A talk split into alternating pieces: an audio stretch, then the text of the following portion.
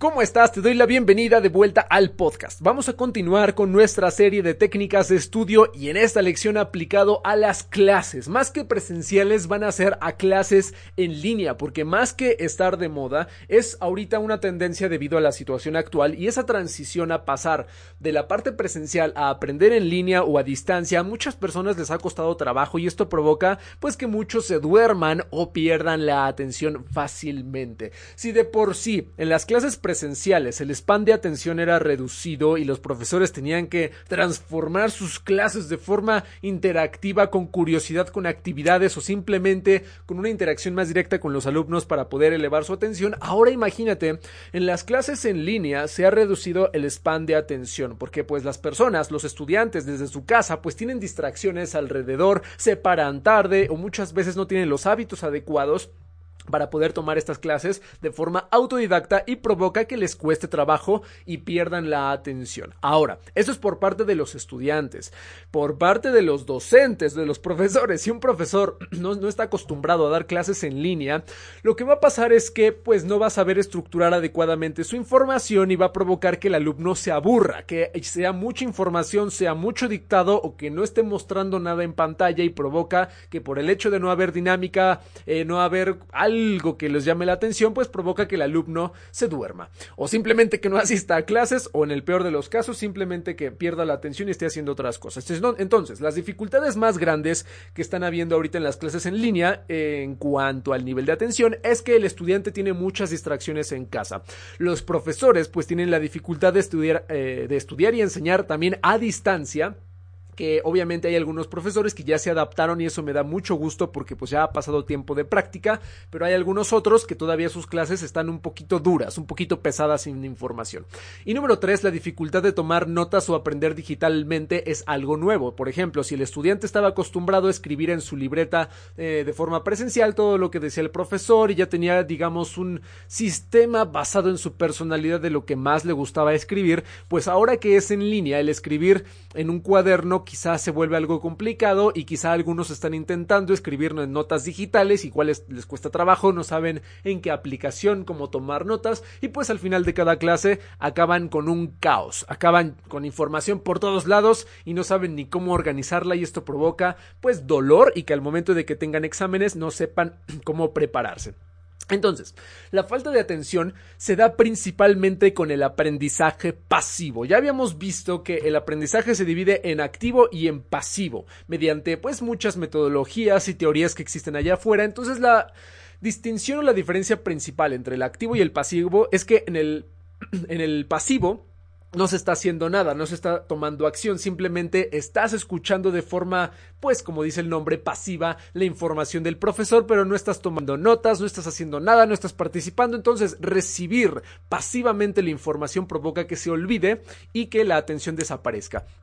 Y el aprendizaje activo es cuando estás tomando acción, por ejemplo, cuando estás tomando notas, cuando estás participando, cuando estás dando opiniones, sugerencias, cuando estás dando tu punto de vista, cuando estás realizando alguna dinámica en equipo, individual o cuando te estás involucrando de una manera diferente en la clase. Ahí es en donde estás en aprendizaje activo y por lo tanto el nivel de atención es muy alto. Pregúntate lo siguiente, de todos tus profesores que has tenido a lo largo de toda tu vida, siempre has tenido, aunque sea uno, dos o tres, uno que otro que ha capturado tu atención porque sus clases son diferentes, son dinámicas, son emocionantes.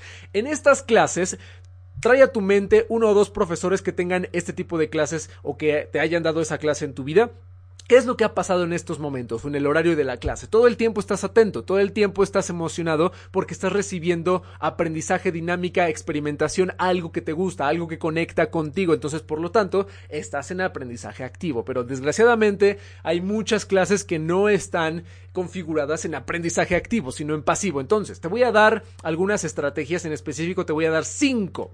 Cinco maneras en cómo puedes entrar en aprendizaje activo para que no te duermas en tus clases o no te des sueño y así puedas elevar tu span de atención para que puedas mejorar cada vez más. Y en tu caso, si eres docente profesor, pues bueno, podrás aplicar desde tu lado estas técnicas, estas herramientas para que los alumnos pues interactúen más contigo. Entonces vamos con las cinco. La primera es tener tus manos ocupadas. Recuerda que el movimiento es lo que te mantiene en atención. Imagínate que tú, por ejemplo, estás jugando eh, algún juego de movimiento, estás practicando un deporte y no te mueves nunca. Nunca te mueves, te la pasas parado todo el tiempo. Estás jugando fútbol, básquetbol, tenis, etcétera, y estás parado y no haces nada. ¿Qué es lo que va a pasar? Pues te vas a distraer, te vas a aburrir, pues qué flojera, ¿no? Practicar un deporte en silencio y, y sin moverse, pues es lo mismo que pasa en una clase.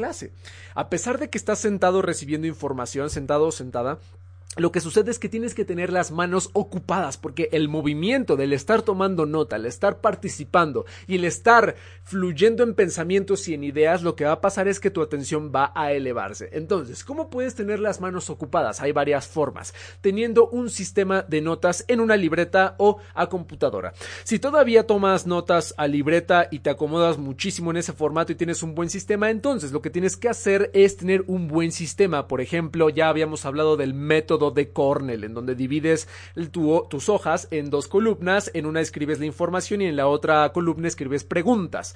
El método de Cornell ya lo tenemos explicado en el canal, y en episodios anteriores del podcast. Mientras tanto, entonces aquí nada más vamos a enfocarnos a la parte de cómo mantenerte con las manos ocupadas. Tomando notas de forma, digamos, a mano, entonces tienes que ir puntualizando las ideas más importantes que va diciendo el profesor. No lo transcribas todo porque también tienes que prestar mucha atención a lo más importante, capturar las ideas clave y abreviar lo más posible. Si esa computadora, hay muchas aplicaciones que pues funcionan bastante bien. Está pues Word, después lo tradicional que está en la computadora. Ahorita por la tendencia de lo digital, pues yo recomiendo mucho que se tomen notas en una nube digital, por ejemplo en Google Drive, que se tomen alguna aplicación de notas. Ahorita yo estoy utilizando mucho una aplicación de notas digitales que se llama Notion, se escribe Notion, Notion en inglés. Pronto voy a hacer un tutorial en video para que lo puedas ver. Hasta ahorita es mi aplicación favorita para tomar notas y de, de verdad estructura tus notas de una manera perfecta, hermosa, pero esto lo puedes replicar en otras aplicaciones si te gusta a tomar notas digitales. ¿Cuál es la idea?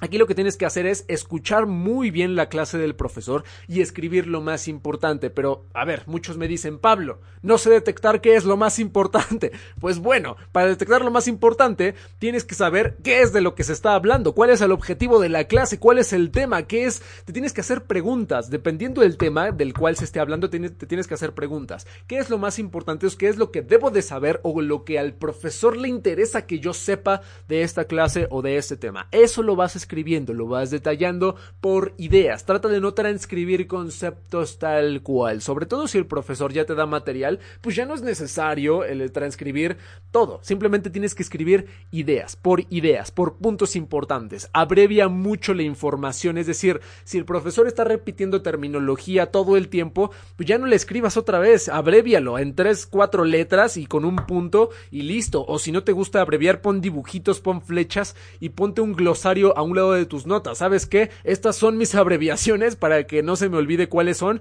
Y ya te pones dibujitos, pones abreviaciones rápidas de cosas que se repitan, pones flechas, pones esquemas, algo que se te facilite y cuando tengas que escribir ideas, las escribes de una forma rápida, veloz, para que no se te olvide en un formato bien organizado vertical, ¿ok? Más adelante vamos a seguir viendo, te digo, cuando vayamos haciendo estos sistemas de notas digitales. Mientras tanto, esto es lo que tienes que hacer, presta mucha atención al profesor y cada que levante la voz, la tonalidad, etcétera, y encuentres algo importante, adelante, toma notas como ninja, ¿ok? Y empieza a simplificar lo más, lo más posible. No transcribas, ¿ok? La clave es simplificar, simplificar, simplificar. Esa va a ser tu regla de oro, la simplificación eso es, prácticamente, y así vas puntualizando las ideas más importantes del profesor, ¿ok? Entonces, esa es la técnica número uno. Vamos con la número dos, que es que antes de la clase revisa el tema y adelántate un poquito para ir trabajando tu comprensión. Es decir, si tú llegas en blanco a tu clase, lo que va a pasar es que todo va a ser nuevo y cuando todo es nuevo, tu nivel de energía tiene que incrementarse porque pues estás gastando más energía en comprender información y tú dices, bueno, es muchas, muchas bombas de información por aquí, por allá, no entiendo nada. Entonces lo que va a pasar es que, pues bueno, vas a invertir grandes cantidades eh, emocionales, energéticas y pues vas a cansarte lo suficiente como para decir, ya no quiero hacer nada, me voy a distraer y incluso voy a apagar mi camarita, aunque se enoje el profesor y, y listo, ¿no? Entonces, lo que tienes que hacer es investigar un poquito el tema antes de la clase. Si, por ejemplo, ya tienes tu temario de la clase y ya sabes cuáles son los temas que da el profesor y ya lo conoces un poco y sabes su estilo de enseñanza, pues lee un poquito del tema antes de la clase, porque esto va a, esto va a provocar que pues ya estés familiarizado, familiarizada con el tema y pues al momento de que el profesor de la clase muchas cosas te van a sonar muy conocidas. Entonces, así ahorras energía y dices, ah, eso ya medio lo investigué, eso ya medio lo leí, eso ya eh, comprendí esta parte también y vas a ahorrar mucha energía. Entonces todo lo que ya comprendiste ya no necesitas prestarle el 100% de tu atención y mejor enfocas en, en la clase todos esos momentos a poder reestructurar y mejorar tus notas para darles un bonito formato para que puedas repasar después. Y por último en este punto recuerda que cada que el profesor esté repitiendo algo o esté haciendo silencios o dando ejemplos de cualquier otra cosa que tú ya entendiste, utiliza estos silencios o estos o estas pausas para poder reforzar tus notas, para poder mejorarlas en tiempo real. Así vas a ahorrar mucho tiempo y al final de la clase vas a tener todo completo, ¿ok? Técnica número 3, participa mucho en la clase. Eh, yo creo que esta es una de las técnicas principales porque cuando tú estás involucrando la acción a través de la participación, tu nivel de atención siempre va a estar arriba y sobre todo si el profesor lee tus preguntas, responde tus preguntas y está viendo que estás participando, tu nivel de atención se queda fijo, se queda en un buen nivel y pues no va a reducir porque pues todo el tiempo vas a estar interactuando. Entonces, a pesar de que la clase sea aburrida y se llene de información, si tú participas, tú puedes ser un indicador para que el profesor la haga más interactiva. Le puedes ayudar al profesor. Si tú participas, el profesor hace interacción y esa interacción ayuda a que los demás alumnos se animen a participar. Obviamente, suponiendo que tu profesor es agradable, ¿no? Porque pues me ha tocado casos de ver profesores gruñones, ¿no? Que no les gusta que el alumno participe y pues qué lástima que el profesor sea así. Habría que darle una buena clase de cómo dar clase, ¿no? a, estos profesores. Pero bueno, suponiendo que el profesor le gusta enseñar y no es gruñón, va a aceptar lo que son los comentarios, va a aceptar las sugerencias, va a aceptar los puntos de vista y sobre todo la participación. Sobre todo un profesor se enoja cuando eh, la participación se transforma como en burla. Entonces tratemos de evitar lo que es la burla. Eh, muchas veces cuando es burla hacia el profesor, pues el profesor se pone en tu contra y pues no te enseña nada, simplemente te da la información, ¿ok? Y si la participación o, el buen humor es con todos, incluyendo profesor y alumnos, es mucho más ameno el aprendizaje. Por eso, si tú eres docente, yo te recomiendo mucho que te conectes emocionalmente con tus alumnos para que haya humor y participación positiva y sana en la clase. Y de esta manera, pues todos pueden beneficiarse, ¿ok? Entonces, participa mucho en clase, haz comentarios, opiniones en todo momento. Cada que te sea solicitado, también participa. Si el profesor hace una pregunta, momento perfecto para participar y dar tu opinión. Recuerda que no tener miedo si tu pregunta o su tu opinión crees que es tonta. Ninguna opinión y ninguna pregunta es tonta. Es más tonto aquel que cree que es tonto lo que alguien más está diciendo, ¿ok?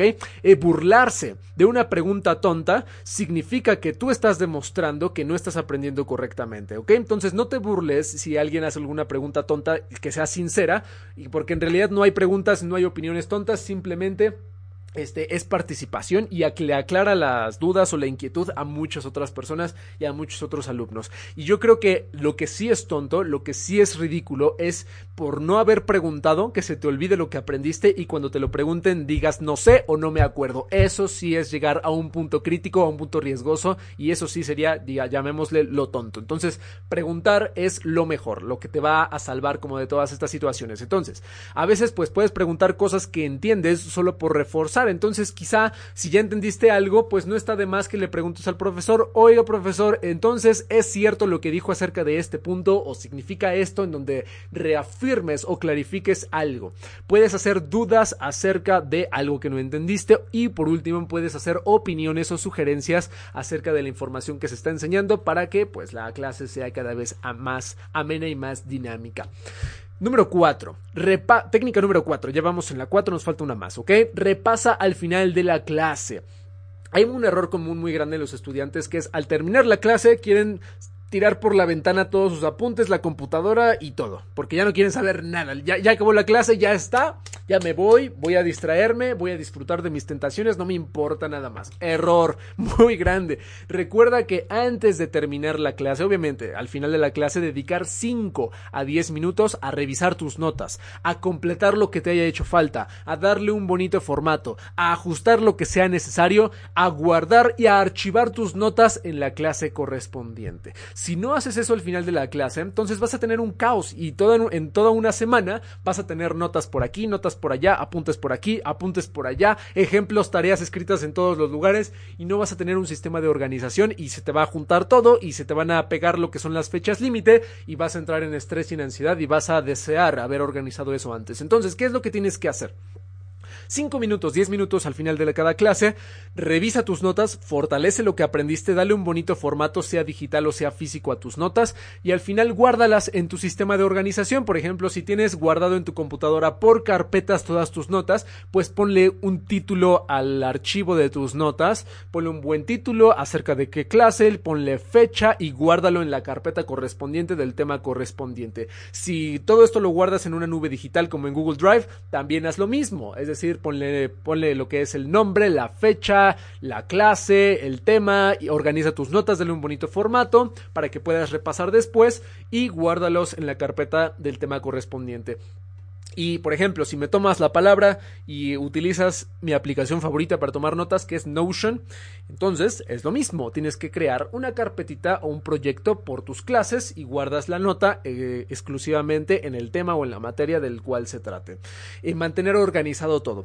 Ahora, lo mismo sucede con las tareas o pendientes. Siempre que haya tareas, proyectos o pendientes a entregar de la clase que hayan surgido en la misma clase, lo que tienes que hacer es tomar nota de ellos y organizar o guardar estas actividades en la carpeta correspondiente en donde estés guardando las actividades de cada clase. O, por ejemplo, si tienes una agenda de puras tareas, pues bueno, pasar todas esas tareas a esta agenda para que no se te olvide y tengas todo organizado. Es muy importante, todos los días que tengas nuevas tareas y nuevas actividades, toma tu agenda, toma tu calendario y organízalas, porque si no, si no escribes tus tareas, si no escribes tus actividades, se te van a olvidar, no, no vas a saber cuándo vas a entregarlas y un día antes vas a decir, ah, sí es cierto, la actividad de esta clase, que no sé qué, y pues vas a entrar en modo gorila y vas a decir, eh, lo voy a hacer a la fuerza bruta, como salga ya no me importa y voy a copiar las respuestas y que me pasen los trabajos, etcétera. Entonces, pues así no vas a aprender absolutamente nada. Entonces, al final de cada clase,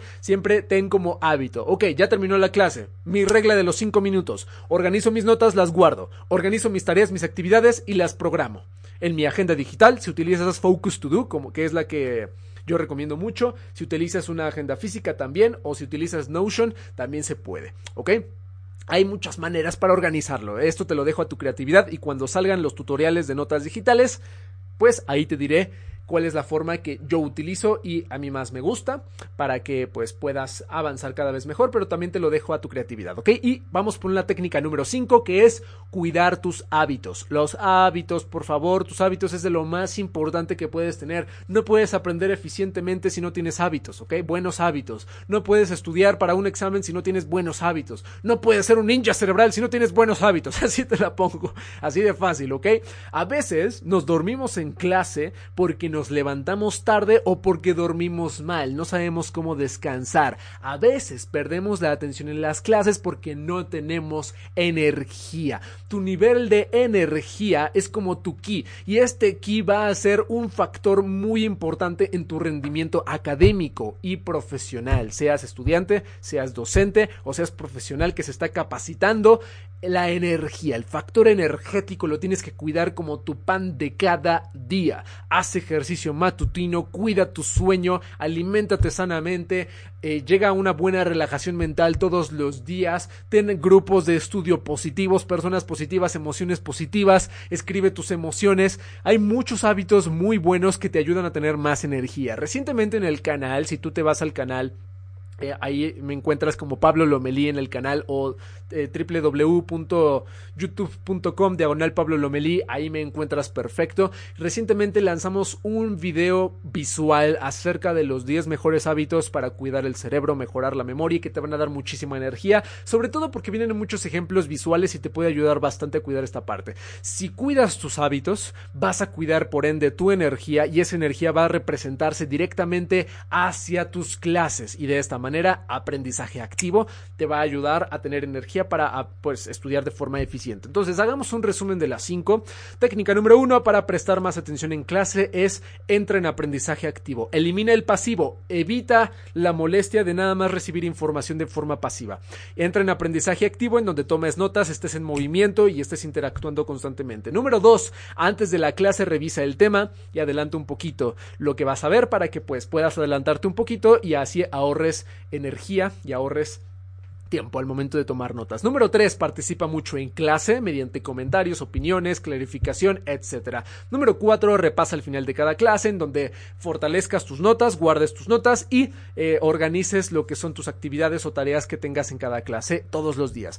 Y número 5, cuida tus hábitos, porque tu nivel energético, pues, te va a tener un impacto tremendo en tu nivel de atención y por ende en tu eficiencia en el estudio. ¿Ok? Entonces, la próxima vez que te des sueño y quieres apagar la cámara y quieres dormirte enfrente del profesor mismo, si estás en una educación virtual, analiza qué es lo que detona esta flojera y utiliza alguna de estas herramientas para que seas cada vez mejor. Y si en algún momento regresamos a la modalidad de clases presenciales, pues, ¿qué es lo que tienes que hacer? Lo mismo, pero esto se aplica a nivel presencial. Mantén movimiento, ten las manos ocupadas, participa mucho en clase, repasa al final de la clase, organiza tus actividades, aplica prácticamente igual solo que estás enfrente y tienes que cuidar tus hábitos en tu vida. ¿Ok? Entonces, hasta entonces, mientras sigues tomando acción, entrena tu cerebro y sigue aprendiendo como ninja cerebral.